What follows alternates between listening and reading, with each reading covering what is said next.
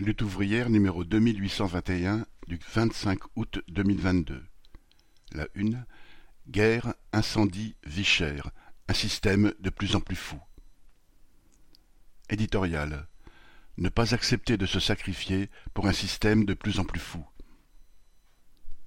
Rebondissements et menaces d'emballement de la guerre en Ukraine.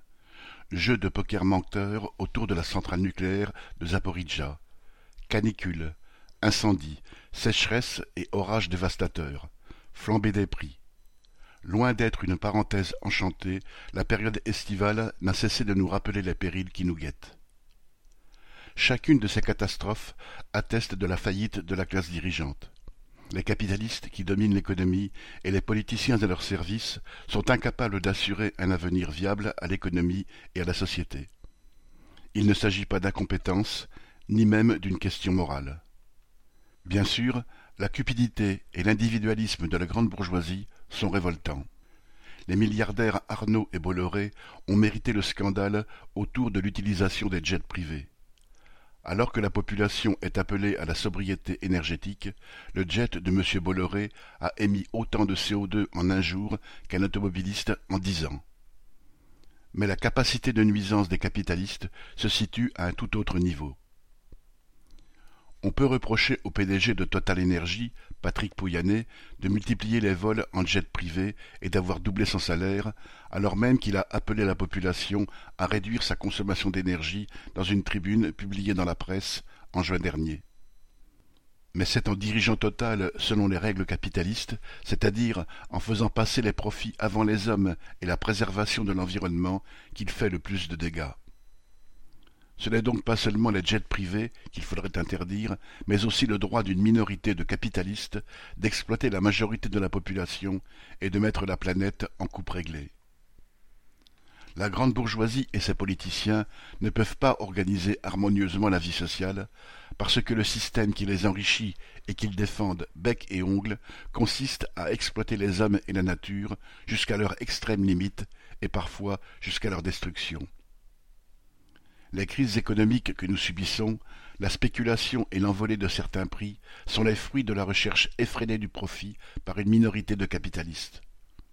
Les guerres sont le prolongement de la concurrence folle à laquelle se livrent les grands groupes et les États à leur service. Les inégalités, les déséquilibres et les conflits entre pays et au sein de chacun d'eux sont en permanence alimentés par l'exploitation, la domination du grand capital et l'impérialisme.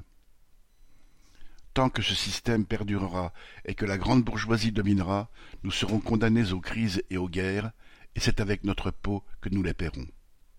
Vendredi dernier, dans un discours martial à Bormes-les-Mimosas, Macron a insisté sur les menaces que fait planer la guerre en Ukraine, une guerre qui tonne à nos portes.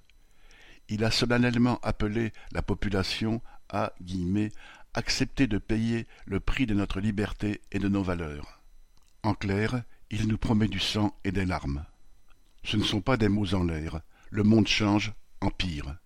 Plus les crises s'aggravent et se cumulent, plus les attaques contre le monde du travail sont brutales.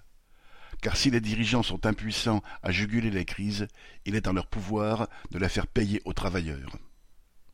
Alors, en cette rentrée, il faut s'attendre à une offensive tous azimuts contre le monde du travail la hausse des prix, alors que ni les salaires ni les retraites n'augmentent dans la même proportion, est déjà une attaque d'ampleur contre les classes populaires. Parler de sobriété énergétique est d'ailleurs déplacé quand des millions de familles populaires en sont à se priver pour se nourrir ou n'ont pas assez d'argent pour avoir une voiture ou un logement correct.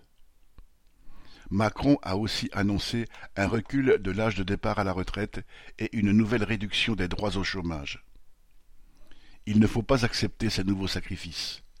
Les travailleurs devraient se priver et laisser la grande bourgeoisie profiter de la crise et même l'alimenter en provoquant des pénuries et des guerres C'est en nous battant pour que la société réponde aux besoins des travailleurs que l'on trouvera le chemin pour maîtriser l'économie et en finir avec les fléaux qui compromettent l'avenir de l'humanité.